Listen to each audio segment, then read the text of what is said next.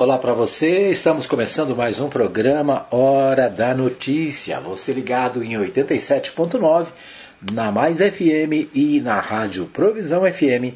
Você fica sabendo de tudo o que acontece no Brasil, em Goiás, na cidade de Anápolis e, por que não dizer, no mundo inteiro. Aqui as informações do dia são trazidas com comentário e também com a participação de convidados, ouvintes e a participação também de Libório Santos e outros jornalistas que embelezam aqui o programa Hora da Notícia. Um abraço também para você que me ouve nas redes sociais, especialmente para você que me ouve também no podcast. Né? Estamos em vários lugares. Você pode ouvir, você pode acompanhar nosso programa de várias maneiras. É isso aí. Bom, nós começamos o nosso programa com o Bola na Rede. Né? Antes, hoje é dia 28 de junho de 2022 e nós trazemos para você as principais notícias do esporte agora no Bola na Rede. No Bola na Rede, o destaque para a Libertadores da América. Né? Nós temos Libertadores da América acontecendo e hoje tem jogos, né? Hoje tem vários jogos da Libertadores. Deixa eu ver o que, que nós temos hoje. Nós temos, é, deixa eu ver aqui, nós temos Atlético Paranaense e Libertado Paraguai. Nós temos é, Corinthians e Boca Juniors e nós temos é, Emelec e Atlético Mineiro. Né? Então o Emelec e Atlético Mineiro se encontram às 19h15 no Jorge Campbell o Atlético Paranaense e o Libertar do Paraguai na Arena da Baixada e na Arena Neoquímica tem Corinthians e Boca Juniors. Hoje, né, nesta terça-feira, o jogo do Corinthians é às 21 horas. Amanhã nós teremos Cerro Portenho e Palmeiras, às 19h15, e Taleres e Colom, às 19h15 também. Amanhã também tem Tolima e Flamengo. Tem Tolima e Flamengo. Tem Vélez, Sarsfield e River Plate. E é isso, né? Então, quinta-feira, dia 30, também tem Fortaleza Estudiantes. Aí depois, no mês de julho, né, aí temos Atlético e Emelec na terça-feira. E Libertar e Atlético, né? Mas vamos ficar por aqui, né? Vamos ficar pelos jogos de hoje e amanhã. Então, hoje e amanhã, vários jogos aí da Libertadores da América. E nós vamos a São Paulo com Humberto Ferretti, que fala sobre o Corinthians. O Corinthians está desfalcado, recebe o Boca Juniors nesta terça-feira, no principal confronto mata-mata da Libertadores, segundo Humberto Ferretti, é claro, né? Vamos ouvi-lo. Terça-feira decisiva para o Corinthians na Libertadores da América. Nove e meia da noite no horário de Brasília, em Itaquera, o Timão recebe ninguém menos que o tradicional e poderoso Boca Juniors, da Argentina.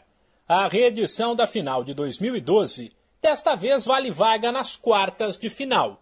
Se o atual time do Boca é mais fraco e não coloca tanto medo nos adversários como o de 10 anos atrás, o Corinthians, por outro lado, tem problemas de sobra Maicon com uma lesão muscular e Cantilho suspenso estão fora.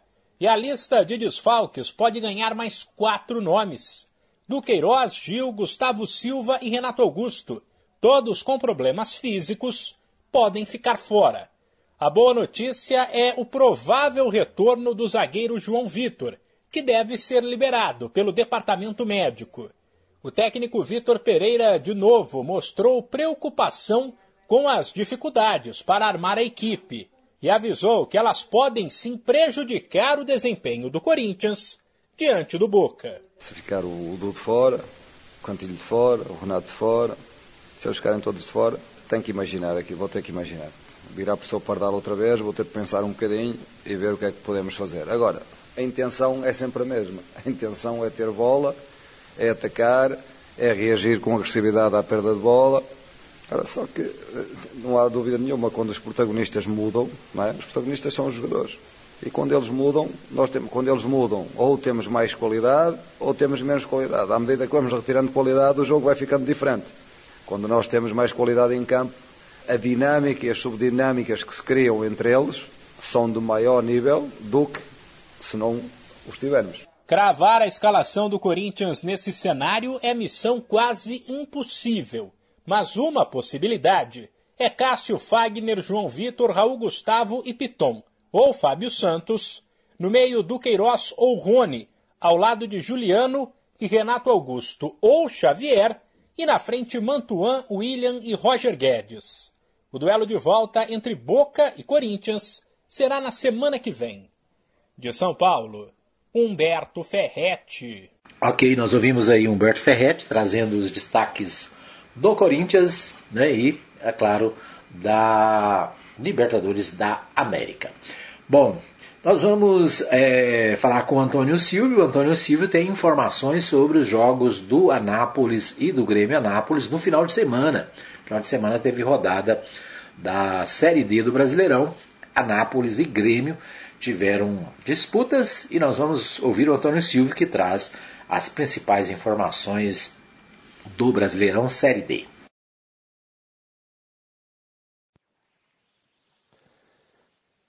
Olá, Edmar Silva. Olá, ouvintes mais FM. Estamos passando por aqui para trazer as informações do Campeonato Brasileiro da Série D. Neste final de semana, as nossas equipes de Anápolis estiveram em campo pela décima primeira rodada da fase de classificação. A equipe do Grêmio Anápolis recebeu no Jonas Duarte a equipe uh, do Costa Rica, Mato Grosso do Sul, e acabou perdendo a partida 2 a 1. Aí a equipe do Costa Rica saindo aí na vantagem, né? Saiu, fez aí o primeiro gol, abrindo o placar, fazendo 1 a 0 o Grêmio empatou, mas no finalzinho da partida o Costa Rica acabou fazendo aí o segundo gol, vencendo por 1 a 2 a 1 a equipe do Grêmio Anápolis. Já no domingo, a equipe do Anápolis foi até Iporá para enfrentar a equipe local e ficou aí no empate 1 a 1. A equipe do Anápolis saiu na frente, fazendo aí 1 a 0 com um gol do Gustavo 25, mas a equipe do Iporá acabou empatando.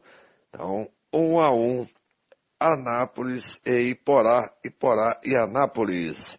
Vamos passando, vou passar agora a classificação e a sequência aí das nossas equipes na 12 segunda, 13 terceira e a 14 quarta rodada, fechando aí o turno.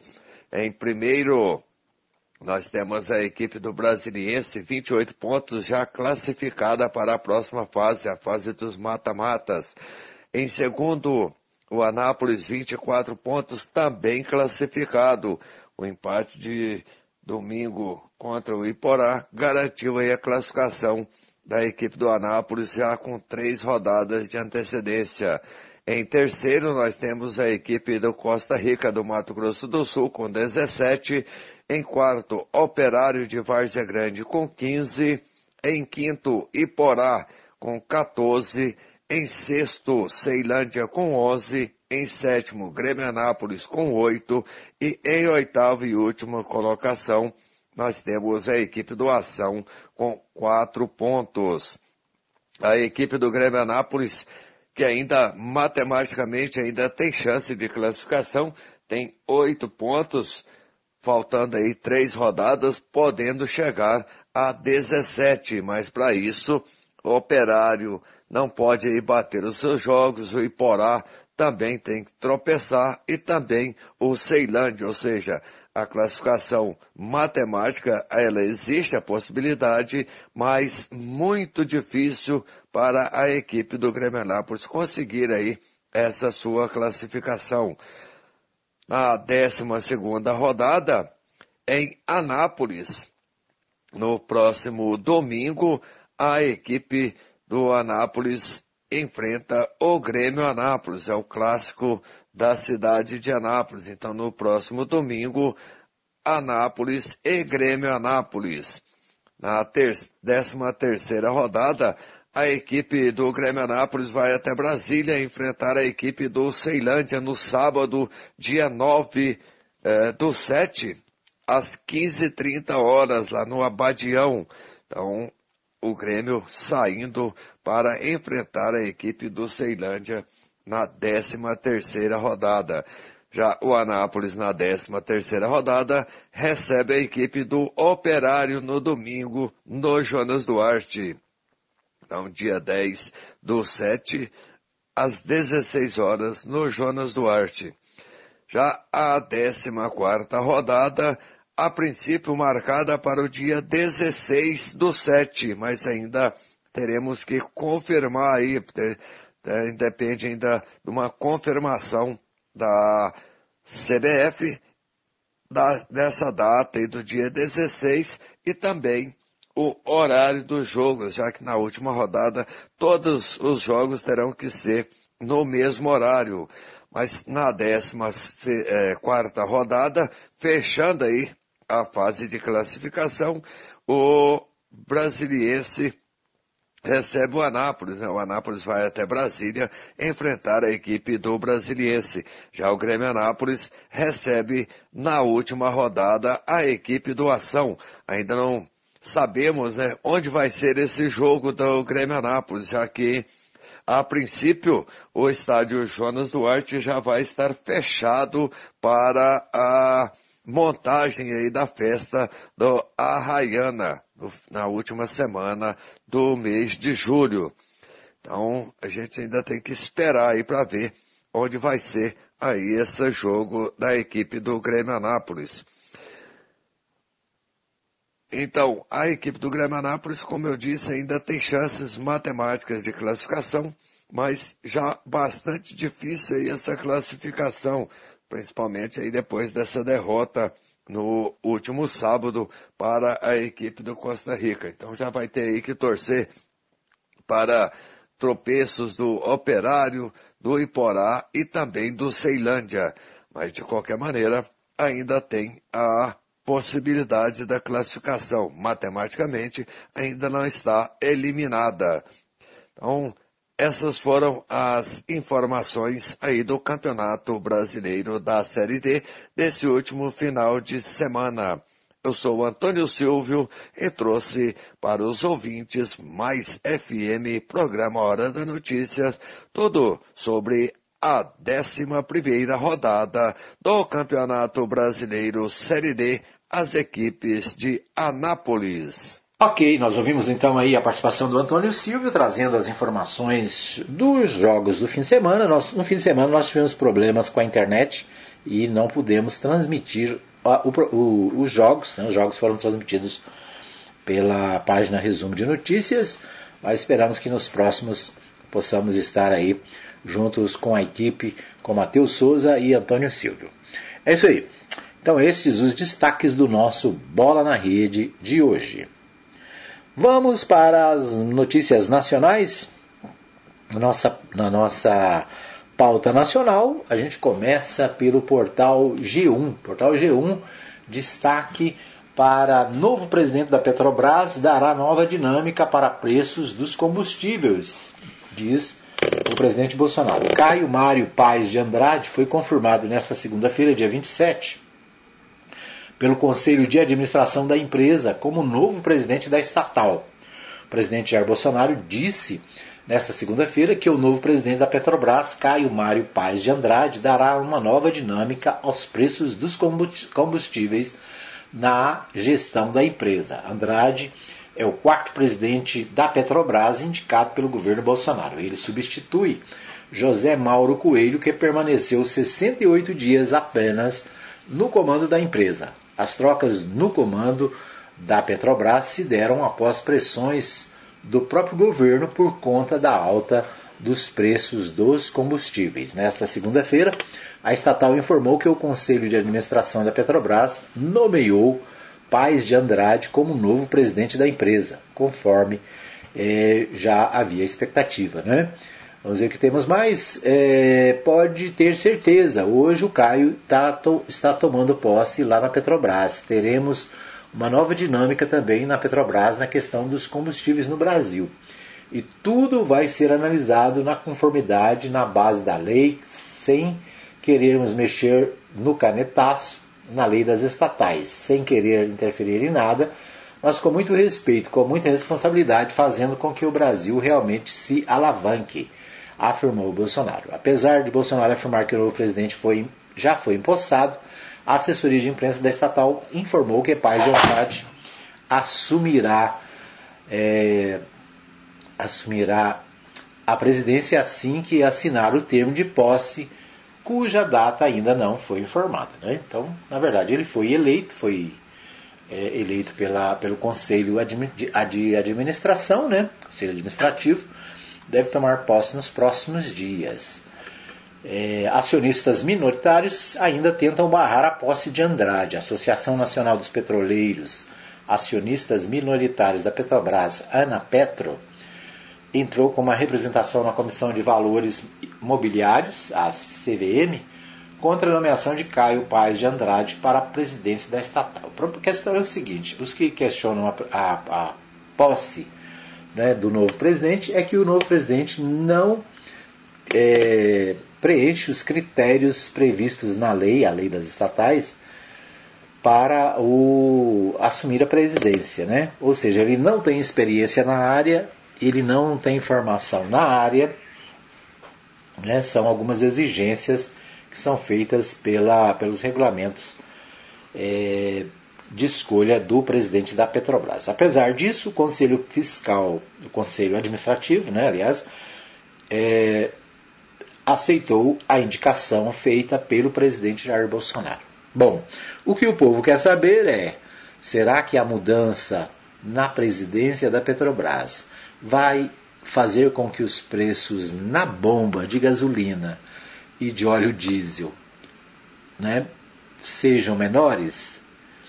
Eu espero, espero ver isso, né? Espero que isso aconteça. Mas essa é a expectativa, é o que realmente interessa para a população, é saber se os preços vão ou não diminuir ou se vão permanecer altos como estão. Muito bem, vamos a mais uma informação. Né? Hoje pela manhã, a, a notícia, né, uma triste notícia, a Santa Casa de Belo Horizonte confirma duas mortes de pacientes após incêndio. Causas dos óbitos serão investigadas. Segundo a assessoria de imprensa da instituição, as duas pessoas não tiveram queimaduras. É... A assessoria de imprensa da Santa Casa de Belo Horizonte confirmou no fim da noite desta segunda-feira as mortes de dois pacientes após incêndio que atingiu o décimo andar da unidade de saúde. A instituição afirma que as pessoas que não tiveram nomes e idades divulgados não sofreram queimaduras. Os corpos serão encaminhados ao Instituto Médico Legal para que as causas dos óbitos sejam investigadas. Né? Então, né, imagens é, das, da, do incêndio na Santa Casa de Belo Horizonte, né? Estavam, estão em todas as, as TVs do Brasil e é, muitas pessoas tiveram que ser retiradas da Santa Casa por causa do incêndio que aconteceu na noite desta segunda-feira. Então, uma notícia triste, né? certamente repercutindo no Brasil inteiro nesta, nesta terça-feira. Bom, ainda no portal G1, Ribeiro recebia pastor no gabinete, em casa, e ofereceu emprego a ele no MEC, relatam servidores. O pastor Arilton Moura teria recusado por considerar baixo o salário de 6 mil. Ex-assessor diz que alertou o ex-ministro sobre potencial desgaste para a imagem do Ministério. Em relatos na investigação sobre irregularidades no Ministério da Educação, servidores da pasta disseram que o ex-ministro Milton Ribeiro recebia com frequência o pastor Arilton Moura no gabinete e também em casa. Segundo esses relatos, Ribeiro chegou a oferecer um cargo do MEC para o pastor, que teria recusado por considerar baixa remuneração de 6 mil reais, era o salário proposto. Né? Ribeiro foi alvo de operação da Polícia Federal na semana passada. Ele chegou a ser preso, mas depois foi solto por determinação judicial. Assim como o pastor Moura, e também o pastor Gilmar Santos. O ex-ministro e os pastores são suspeitos de participarem de um esquema no MEC de liberação de verbas do Ministério para projetos em municípios em troca de propina. Ex-assessor Albério Rodrigues disse que um dos momentos de maior risco para a imagem do MEC foi quando Ribeiro tentou dar um cargo de nível DAS3 a Ailton Moura na pasta. De acordo com o ex-assessor, o pastor considerou a remuneração de 6 mil reais insuficiente e reivindicou outro cargo com salário maior. Milton Ribeiro, então, o indicou para gerente de projeto da Secretaria Executiva do MEC, com vencimentos de 10 mil reais, mas a nomeação foi barrada pela Casa Civil. Né? Então, o próprio governo barrou a nomeação do pastor para o cargo no Ministério da Educação. Segundo relatores, relatos de servidores, Ribeiro também autorizou Moura que Moura pudesse acompanhá-la em uma viagem de avião da Força Aérea Brasileira. Ocorre que, de acordo com a senhora Michele, o ministro Milton Ribeiro havia solicitado que o pastor Arilton viajasse em sua companhia com o um avião da FAB, no trajeto entre Brasília e Alcântara, no dia 26 do 5 o que somente não veio a ocorrer por fatores alheios à vontade dos envolvidos, afirma material da CGU. O ex-ministro, de acordo com os servidores, foi alertado que a ação dos pastores no MEC causaria riscos para a imagem do ministério. Então, ainda repercutindo né, a prisão na semana passada do ex-ministro da Educação e também né, de outros outras pessoas, dois pastores, inclusive um aqui de Goiás, que foram, acho que os dois são de Goiás, né? É, que foram envolvidos nesse caso de suspeitas de corrupção no Ministério da Educação. O assunto pode ser objeto com essa prisão e toda esse, essa repercussão. O Senado Federal deve propor é, uma CPI para investigar os fatos em relação ao Ministério da Educação. Muito bem, vamos ver a Portal UOL destaca o seguinte: Portal UOL Petrobras pagará 32 bilhões ao governo até julho. Como esse valor será usado? A Petrobras tem sido alvo de constantes críticas do presidente Jair Bolsonaro do PL, que diz ver com maus olhos a alta do preço dos combustíveis, anunciada depois de a estatal declarar lucro recorde no primeiro trimestre deste ano. Entretanto, o mandatário evita citar que o governo federal receberá 18 bilhões em dividendos da estatal referente ao período. O valor é parte dos 32 bilhões que serão repassados até o fim de julho à União, que controla 50,3% da companhia. De 2019 a 2021, o governo havia arrecadado outros 34 bilhões em dividendos. Ao portal UOL, o Ministério da Economia informou que o montante é usado para o abate da dívida pública, avaliada atualmente em 5,5 trilhões. Né? Então, a, na avaliação do professor de Direito Econômico da USP, Universidade de São Paulo, Gilberto Bercovici, esses repasses representam um desvio do interesse público. Não trata-se de como a União emprega os valores que recebe da Petrobras. O problema é que esse dinheiro tem ido excessivamente para pagar dividendos. O interesse público é que a Petrobras seja capaz de ampliar a sua infra infraestrutura e atuação e garantir preço justo de combustível e não enriquecer acionistas. Muito bem, então né, uma matéria interessante aqui sobre os lucros da Petrobras. Para onde vão os lucros? Né? Quem recebe os lucros? Acionistas internacionais, sim, acionistas brasileiros também, mas uma grande fatia desses recursos vai para o próprio governo federal, né, que recebe nesse caso aqui, 18 bilhões de dividendos referentes ao primeiro trimestre, trimestre deste ano. Né?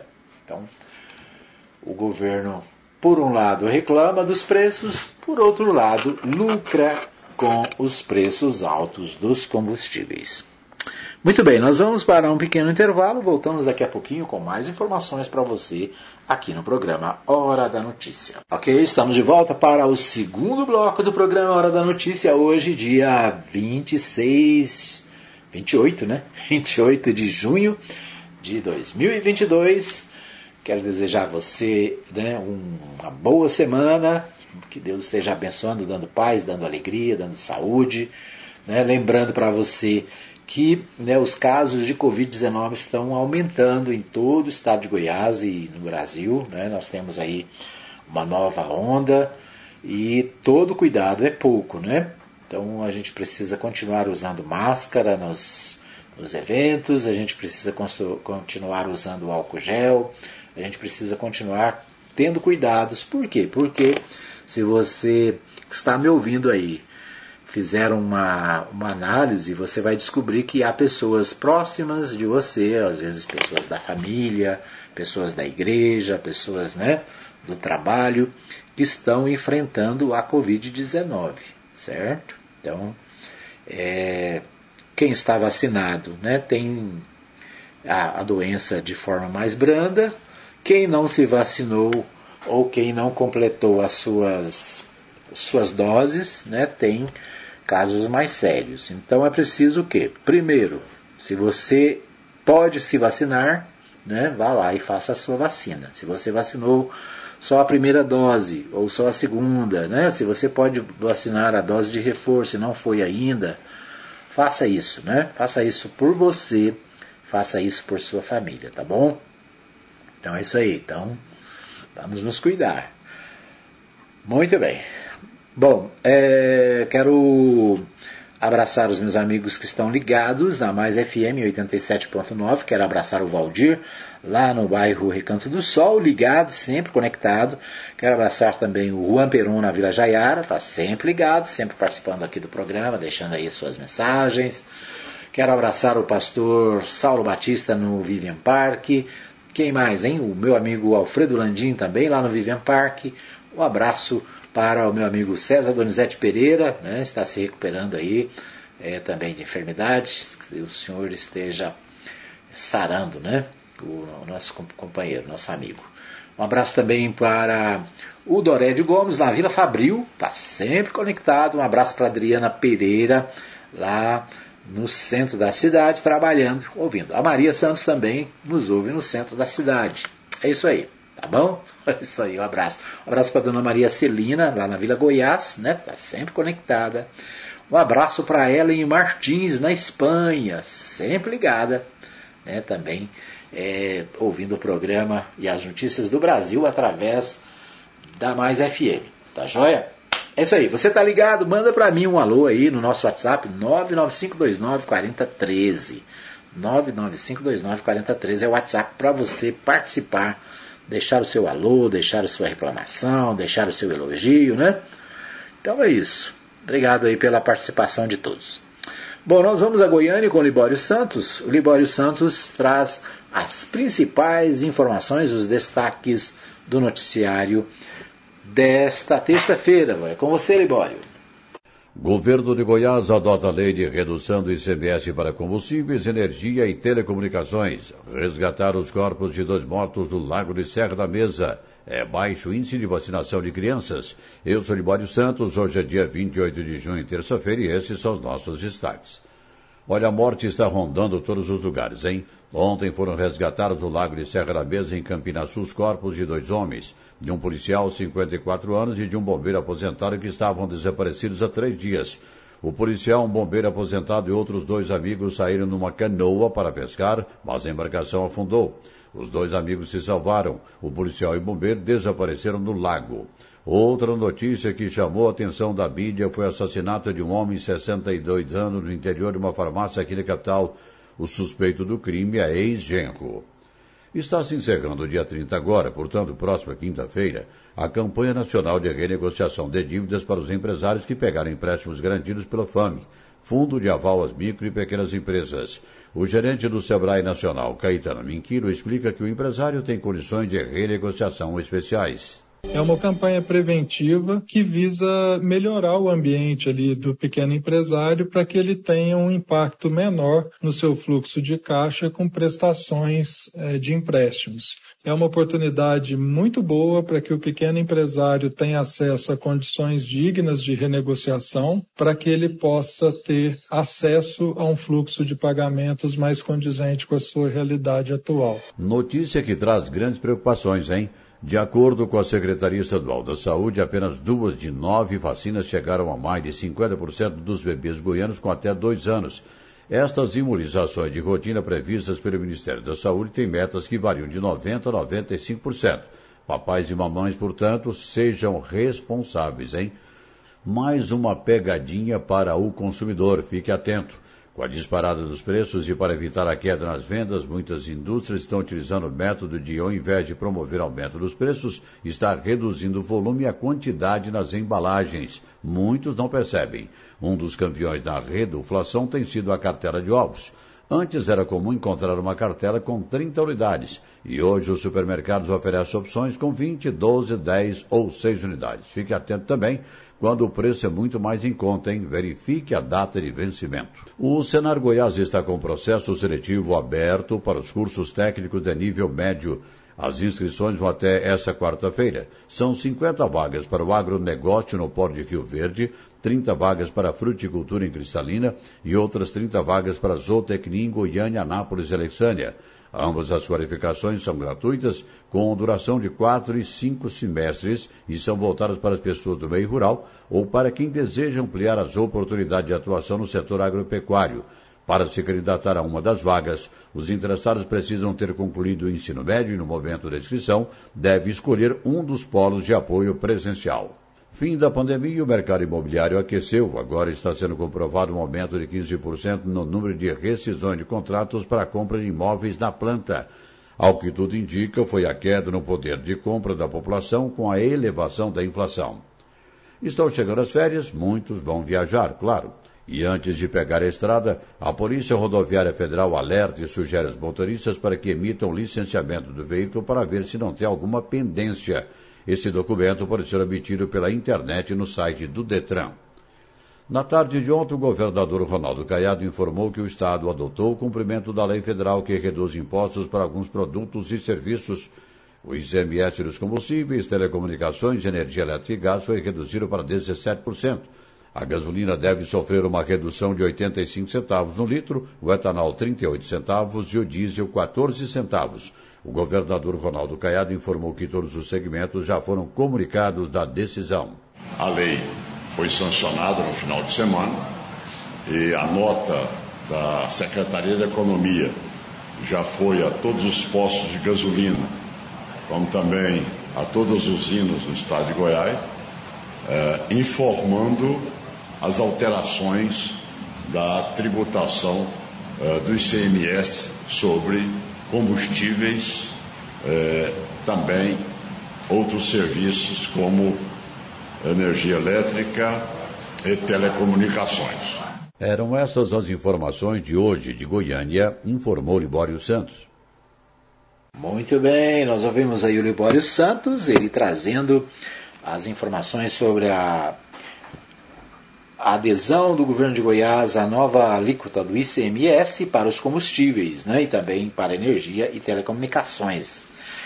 É, deixa eu ver mais, também a questão da vacinação de crianças, né, colocada pelo Libório Santos, fundamental que é, as pessoas né, voltem a vacinar seus filhos. Né? Tem muita fake news, né, muita falsa notícia sobre vacinas nas redes sociais e isso faz com que doenças que já haviam sido erradicadas do Brasil voltem. Né? Nós temos o caso do sarampo, que já tinha acabado, não existia mais no Brasil, e agora está de volta. Então nós temos outras doenças sérias que podem voltar se nós não estivermos cuidando das nossas crianças, né? se nós não estivermos vacinando é, as nossas crianças. E, como eu disse no início desse bloco, né, também a vacinação para a Covid-19 é fundamental. Se você não vacinou ainda, faça isso. Muito bem, vamos aos principais destaques dos jornais de Goiás. Eu começo pelo portal do Jornal Popular. Goiás registra primeiro caso suspeito de varíola dos macacos. Né? Informação foi confirmada pela Superintendência de Vigilância em Saúde do Estado, Flúvia Amorim. Caso segue em investigação. Né? Então, mais uma doença estranha, né? E Goiás registra o primeiro caso suspeito dessa varíola, segundo informou o pessoal da Vigilância de Saúde. Dois casos já foram notificados no estado, sendo que um foi descartado e o outro segue em investigação. O caso suspeito é de uma mulher de 43 anos, residente em Goiânia. De acordo com a superintendente, já foi realizada a coleta de amostras, algumas serão processadas aqui e outras enviadas para aguardar resultados para verificar se esse caso vai se confirmar ou não. No primeiro semestre deste ano, a OMS foi notificada sobre 2.103 casos confirmados da varíola do macaco em 42 países, um caso provável e uma morte. Até o momento foram notificados 80 casos de varíola, varíola dos macacos no Brasil. Desse total, 20 foram confirmados, 14 considerados suspeitos, incluindo o caso de Goiás. De acordo com a pasta, a investigação desses casos está em andamento e as coletas para análise laboratorial já foram realizadas. Né? Então, mais uma enfermidade estranha, né? Essa varíola é considerada uma zoonose silvestre, ou seja, um vírus que infecta macacos, mas incidentalmente pode contaminar. O agente causador da doença é, pertence à família dos ortopoxvírus. Segundo o Instituto Butantan, existem dois tipos de vírus da varíola dos macacos: o da África Ocidental e o da Bacia do Congo, na África Central. A taxa de mortalidade de casos do, para o vírus da África ocidental é de 1%, enquanto para o vírus da bacia do Congo pode chegar a 10%. Então, lamentavelmente, né, essa doença também preocupa as autoridades sanitárias do país. No portal do, Diário do Jornal Popular, ainda, tucanos divididos sobre anúncio de Marconi previsto para 16 de julho. Apesar do convite é, já circular nas redes sociais, o encontro do PSDB marcado para 16 de julho em Goiânia, com o objetivo de definir a candidatura de Marconi Perillo, pode ser adiado ou não acontecer com o mesmo formato. Então, o Tucanato, né, os tucanos de Goiás estão aí é, se articulando para as eleições de 2022 e o ex-governador Marconi Perillo pode voltar à cena aí como candidato a governador, né? Ele também é cotado para o Senado. Parece nas pesquisas bem cotado para o Senado. Mas se eu puder fazer uma aposta, vou dizer para você que entendo, creio que ele será candidato ao governo, né? Está bem nas pesquisas e pode ser a revanche aí contra o governador Ronaldo Caiado, né? Vamos ver que temos mais. Redução do ICMS terá impacto de 85 centavos no litro de gasolina e 14 centavos no litro do diesel. É o que destaca o Jornal Popular na coluna Giro. Né? Redução do ICMS terá impacto de 85 centavos no litro da gasolina e 14 centavos no diesel. A redução do ICMS na gasolina de 30% para 17%, que vai ser anunciada pelo governador Arnaldo Caiado, entrevista coletiva às 14h30 desta terça-feira. Né? Segundo os levantamentos, eu acho interessante, né, porque o impacto é muito pequeno se a gente considerar que o imposto vai cair de 30% para 17%. Né? Então, se vai cair de 30% para 17%, ou seja, vai cair para pouco mais da metade, né? quase 50% de redução do imposto. E a redução do preço na bomba é o que? Menos de um real para a gasolina, 14 centavos para o diesel. Ou seja, não vai resolver absolutamente nada, né? Não vai resolver nada. Foi um barulhão. O governo, o Estado vai perder muito dinheiro porque né, a diferença é altíssima e é alto, é alto para a redução dos dos impostos. Né? Mas para a redução na bomba, se for só isso, né, 85 centavos para a gasolina e 14 centavos para o diesel, eu creio né, que todo esse barulho não, não resolveu absolutamente nada. Tá certo? Mas vamos ver, né? Vamos aguardar e ver o que acontece nas bombas. E outra coisa, né? Tem que orar para que não tenha novos aumentos, né? Vamos torcer aí para que o novo presidente da Petrobras segure os preços. Agora, o problema é até quando vão segurar esses preços, né? Vão segurar até as eleições? Vão segurar até quando? Até o final do, do ano? Então, são perguntas, né? questionamentos que estão aí na, na boca do povo. Bom, o portal do DM também destaca, né? com redução para 17% do ICMS, preço da gasolina deve cair 85 centavos. Então, é também o mesmo assunto, medida anunciada pelo governador Ronaldo Caiado, afeta também etanol e diesel, que terão redução, bem como alíquotas da energia elétrica, telefonia e internet. O governador lembra que adotou o congelamento deste, desde novembro de 2021 para atenuar o impacto na vida da população goiana. Então, a redução né, vai acontecer, vamos ver o que acontece aí nos, nos bastidores. Né? Bom, ainda no Diário da Manhã, Caiado entrega a barragem do Daia para fornecimento de água durante estiagem. O governador Ronaldo Caiado inaugurou na segunda-feira a nova barragem do Distrito Agroindustrial de Anápolis, DAIA, com capacidade para armazenar 250 milhões de litros d'água.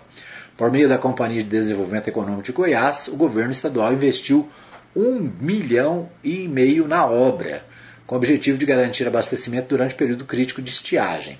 Essa barragem vai, vai suprir demanda do DAIA e ainda dos bairros da região mais alta da cidade, garantindo a oferta de água tratada às indústrias e à população. Estamos preparando Anápolis para ampliar ainda mais o seu crescimento populacional e industrial para gerar empregos, disse Caiado.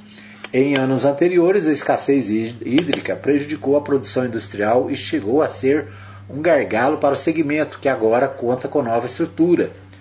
A água da barragem é conduzida para a estação de tratamento de água da Codego, responsável pelo abastecimento de mais de 150 indústrias e cerca de 50 bairros da região sul de Anápolis.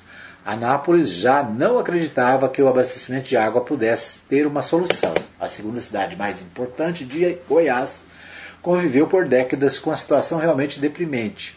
Falta d'água, vinha por caminho de caminhão-pipa ou de intercalar a distribuição. Dois dias sim, dois dias não, observou o governador. Então, o governador entrega a nova barragem no Daia, né? no Ribeirão das Caldas. E vamos ver, né? Vamos ver se, essa, se esse, esse novo reservatório de água vai realmente solucionar o problema da falta d'água em Anápolis. Né? Normalmente isso acontece nos meses de outubro, novembro, né? setembro, outubro. Vamos ver se nesse ano realmente a situação está resolvida, né? Certo? Deixa eu ver o que mais. Vamos destacar aqui o,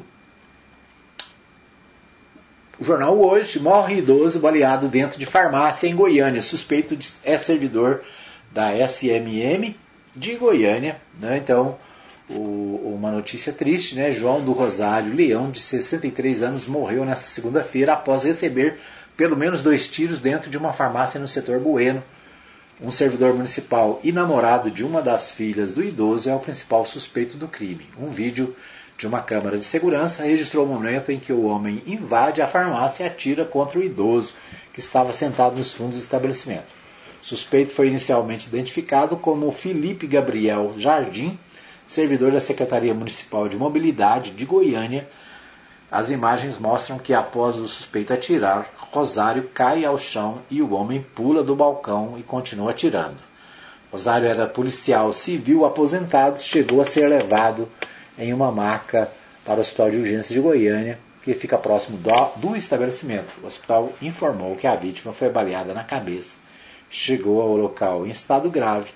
O óbito foi confirmado às 13h03. Então, Lamentavelmente, né, mais uma morte violenta, dessa vez esse ex-policial civil morto pelo ex-genro, né? Segundo informações, o, ele não queria a volta do relacionamento da sua filha com o suspeito. O Correio Brasileiro destaque Supremo não irá se intimidar, garante Ricardo Lewandowski. Não há nenhuma possibilidade de ruptura institucional no Brasil, afirma o ministro do STF, entrevistado pelo Correio Brasiliense. Então, destaque aqui para o ministro Ricardo Lewandowski do Supremo Tribunal Federal, dizendo que a instituição não vai se intimidar com a onda de ataques que vem sofrendo, sobretudo por parte né, do presidente Jair Bolsonaro, ele ressalta que o regime democrático brasileiro é sólido e garante que todos aqueles que forem vitoriosos nas eleições no próximo outubro né, serão empossados. Não há nenhuma possibilidade de ruptura institucional no Brasil, assegura. Nessa conversa com o Correio, o ministro afirmou que a divisão do país é compreensível, mas deve se manter dentro do limite da civilidade. Muito bem, esses os destaques do nosso segundo bloco. A gente vai para mais um pequeno intervalo. Daqui a pouquinho a gente volta com mais informações para você aqui no Hora da Notícia. Fica aí que eu volto já já. Muito bem, nós estamos de volta para o terceiro e último bloco do programa Hora da Notícia, aqui pela Mais FM 87.9, também pela Rádio Provisão FM 87.9. Um abraço para você que está ligado em qualquer lugar da cidade, né, a cidade inteira acompanhando as notícias do dia aqui pela 87.9, o novo canal para você ficar bem informado na cidade inteira é o programa Hora da Notícia. Quero abraçar todos, todos vocês que me ouvem na Provisão FM, né, na região norte da cidade, para você que me ouve na Mais FM, na região sul da cidade, também no centro, né, em qualquer lugar da cidade o nosso abraço, o nosso carinho. Para você que nos ouve em outras cidades e também em outros países, né? Existem muitos, muitos amigos que nos acompanham através do podcast. E é interessante, depois nós vamos fazer o levantamento aqui do podcast, para você ver, mais de 60% dos nossos ouvintes é, no podcast estão nos Estados Unidos, né? Estados Unidos, muita gente ouvindo o programa. Quero abraçar meu amigo Juarez lá nos Estados Unidos. Quero abraçar também o Leonardo, a Letícia, acompanhando o nosso programa lá nos States. Abraço também para o Nelson José da Silva, sempre conectado lá em Dallas, né? também nos Estados Unidos. Quem mais? A Ellen Martins, lá na Espanha, né? sua família, seus amigos sempre acompanham o nosso programa. Tem mais gente, né? Depois você pode mandar para mim aí um WhatsApp, um alôzinho, dizendo de onde você está ouvindo o nosso programa e como você está ouvindo o programa, né? Está ouvindo pelo site da Mais FM, pelo site da Provisão, está ouvindo pelo podcast, está ouvindo pelos aplicativos. Como é que você ouve o programa Hora da Notícia? Manda para mim, né? eu quero saber como é que você está conectado, tá bom? É, eu quero mandar um abraço também para o, o irmão, o nosso amigo Eri, Erivaldo, acho que é Erival, Erivaldo, né? Lá no Polo Centro, ele está sempre ligado, né? Sempre atento aí ao som da, da rádio, né? Esses dias ele me ligou, olha, o som não tá bom, verifica aí o que está acontecendo. Acho que nós conseguimos melhorar, né? Então nós estamos trabalhando aí para que a gente possa levar para você a melhor programação né? uma programação de qualidade através da Mais FM com muitas informações, através da Provisão FM também, né? com muita, muito jornalismo, muita é, informação e também, é claro, né? a pregação da palavra de Deus, a mensagem do Evangelho, né? para que você também possa conhecer a palavra e conhecer a mensagem do nosso Senhor Jesus Cristo para o seu coração, tá certo? É isso aí, um abraço para você que me ouve em qualquer lugar.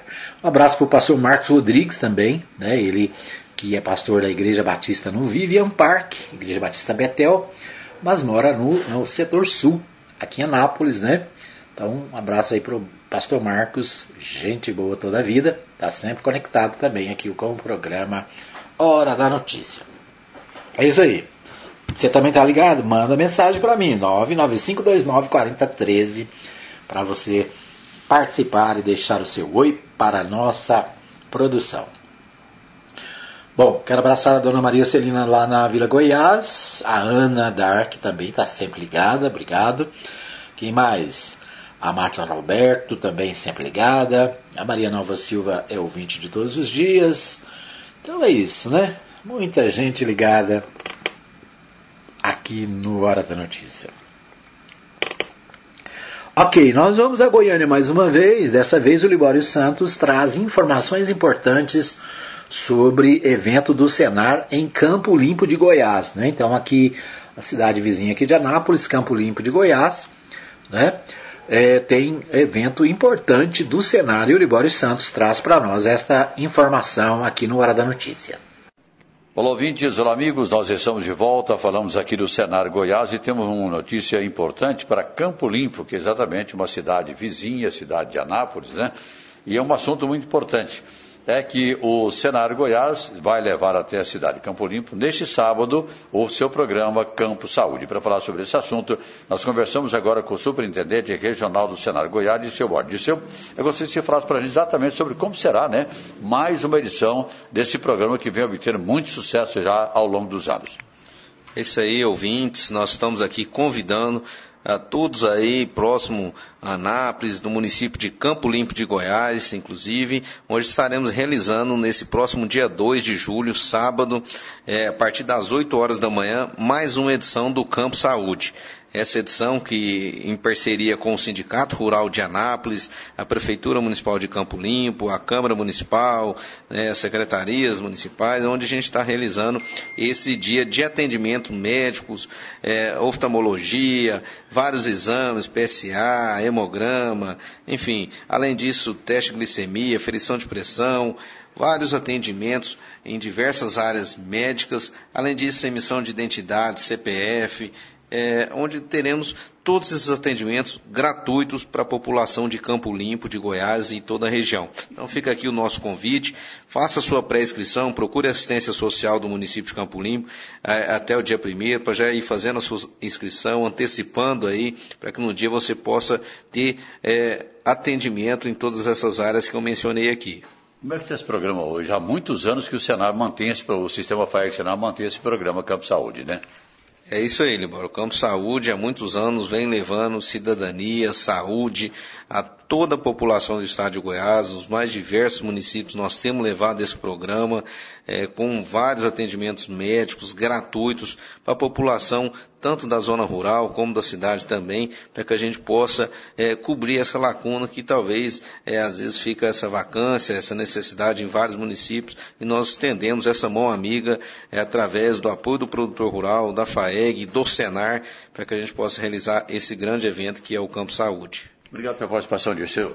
Obrigado a todos os ouvintes. Nos encontramos em mais uma edição do Campo Saúde em Campo Limpo de Goiás, dia 2 de julho, sábado. É, exatamente. Obrigado pela participação de seu Borges, superintendente do Senar Goiás. Eram essas as informações de agora, de Goiânia, aqui do Senar Goiás, repórter Libório Santos. Ok, então nós ouvimos aí o Libório Santos trazendo as informações do Senar, né? e eu quero lembrar que o Senar tem uma programação de cursos muito boa para esse mês, né? Então, a, a, recebi aqui a programação, são vários os cursos que o Sindicato Rural de Anápolis e o Senar Goiás têm aqui para a cidade. A programação de cursos de julho até setembro, na verdade, né? O coordenador, o Milton, mandou para a gente aqui, né? Ah, os cursos que vão ter até setembro. Então nós teremos agora, por exemplo, no mês de julho, defumação artesanal de carnes, do dia 7 ao dia 9, é, do dia 7 ao dia 9 de julho. Né? Depois, produção de energia solar, do dia 7 ao dia 9 também. Eletricidade rural, do dia 14 ao dia 16. Casqueamento preventivo de bovinos, do dia 18 ao dia 20 que mais que temos em julho? Produção artesanal de queijos, do dia 21 ao dia 23. É, avicultura básica, né, do dia 21 ao dia 23 do 7. Inseminação artificial de bovinos de leite, do dia 26 ao dia 30. Processamento artesanal de leite, do dia 27 ao dia 29. e ainda soldador do processo MIG-MAC, do dia 28 do 7 ao dia 30 do 7. Então, esses são os cursos de, é, de julho. Em agosto, processamento artesanal de carnes do dia 8 ao dia 10, produção artesanal de doces do dia 9 ao dia 12, jardinagem do dia 15 do 8 é, a 17 do 8, né? panificação rural do dia 16 do 8 ao dia 19, uso de drone para monitoramento agropecuário de 25 do 8 a 26 do 8. Identificação e processamento caseiro de plantas medicinais do dia 6 do 9 ao dia 9 do 9. Cozinha rural do dia 27 do 9 ao dia 30 do 9. Então, ou seja, tem uma programação vasta aqui, são vários cursos no mês de julho, agosto e setembro. Né? Claro que é, outros vão ser inseridos aqui no, certamente no mês de agosto e no mês de setembro, e a gente traz para você aqui no Hora da Notícia, né, sempre a informação dos cursos do Senar. Né? Faço questão de divulgar os cursos do Senar, já tive a oportunidade de participar de vários cursos né, lá no, no Senar. É muito bom, né? são cursos rápidos, você aprende um, uma atividade, né?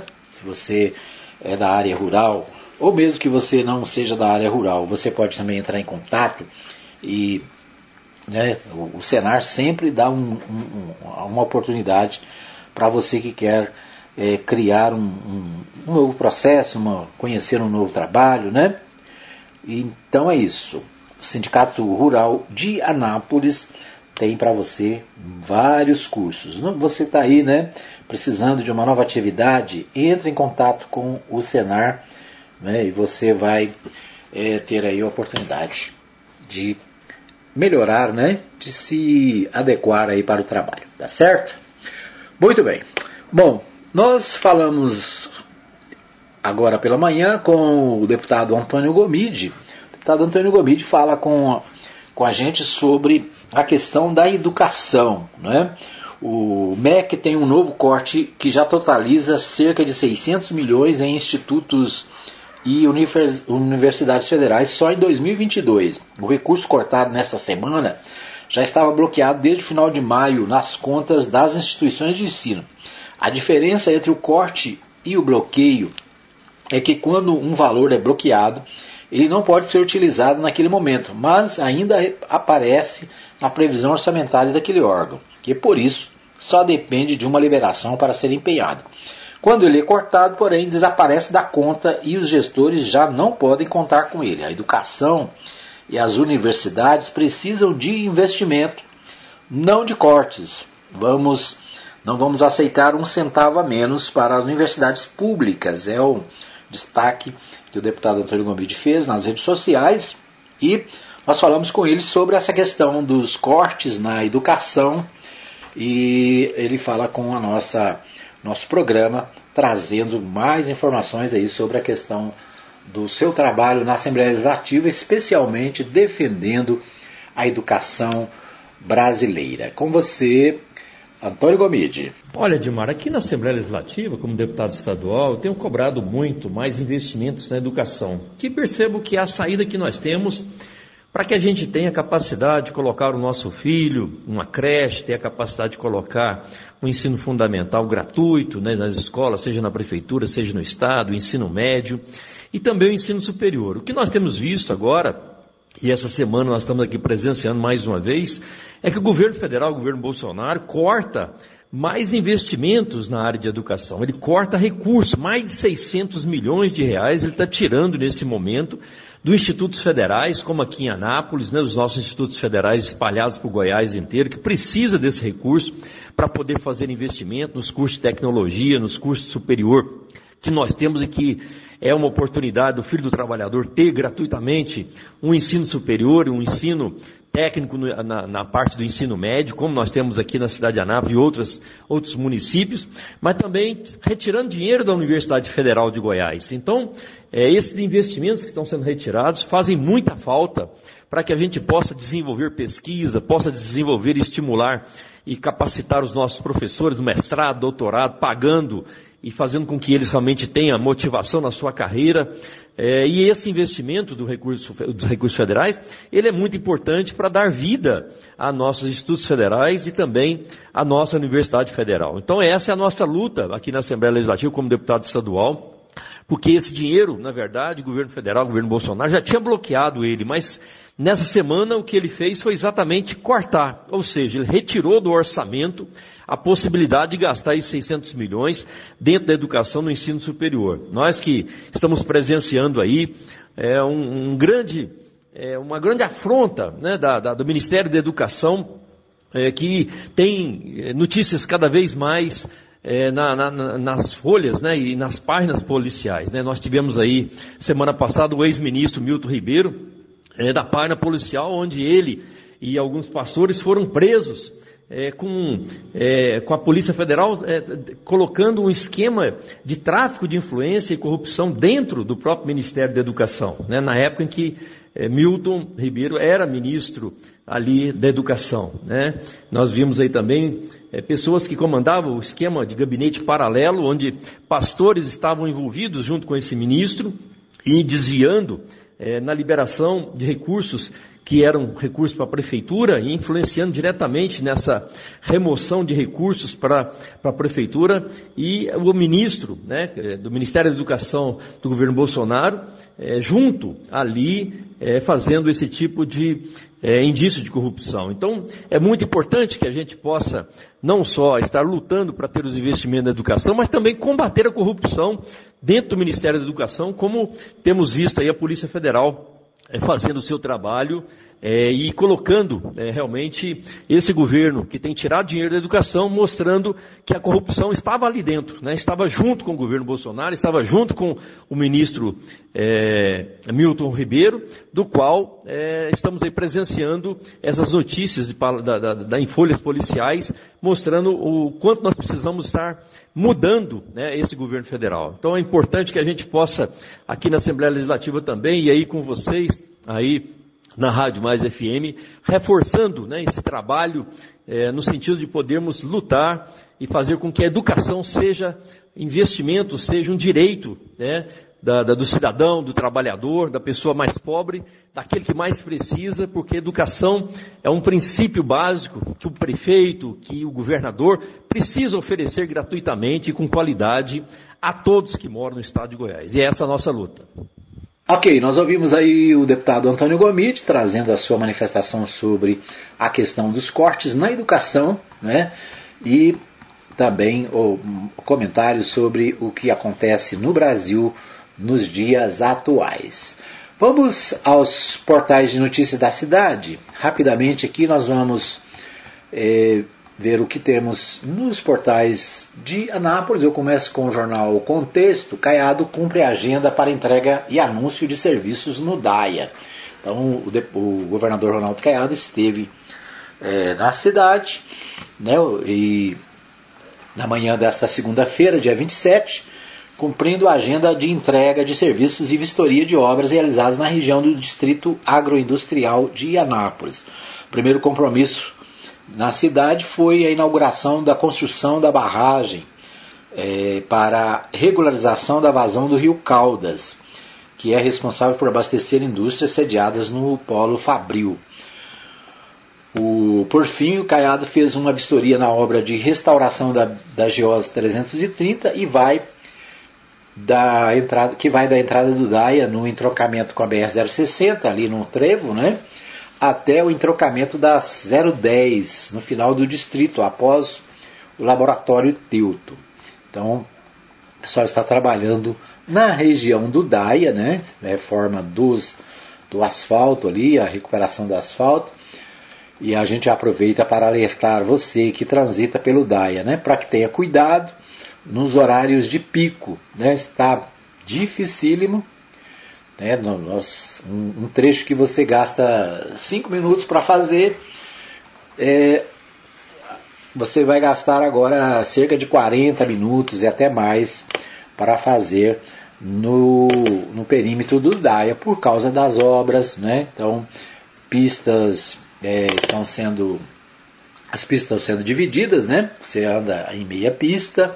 Então, a reforma do DAIA, é, do asfalto ali da GO 330, está acontecendo, trazendo muitos transtornos, mas é claro, né, uma obra importante e que tem sido reivindicada há muito tempo. Né? Então, o governador esteve em Anápolis verificando essa questão, acompanhando essa obra.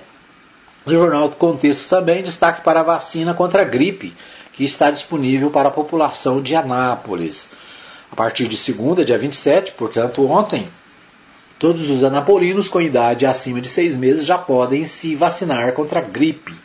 A autorização foi dada pelo Ministério da Saúde na última sexta-feira e Anápolis está recebendo é, as pessoas nos postos de saúde. O objetivo é aumentar a cobertura vacinal que está baixa em todo o país, em uma época do ano favorável para o desenvolvimento de doenças respiratórias, né? ou seja, estamos no inverno e o tempo frio do inverno causa é, problemas respiratórios, gripe, né? Então você precisa se vacinar e a Prefeitura de Anápolis está colocando à disposição aí da população a vacina contra a gripe, né? A vacina contra a gripe. Agora o detalhe, né? Para quem tem acima de seis meses de idade, ou seja, quase todo mundo pode se vacinar, tá bom? O portal é, Portal 6 também destaca o seguinte: o governador Ronaldo Caiado pediu ajuda a empresários de Anápolis na segunda-feira para pressionar a saída da Enel de Goiás durante o evento de assinatura da ordem de serviço da obra do canal de drenagem do aeroporto de Anápolis.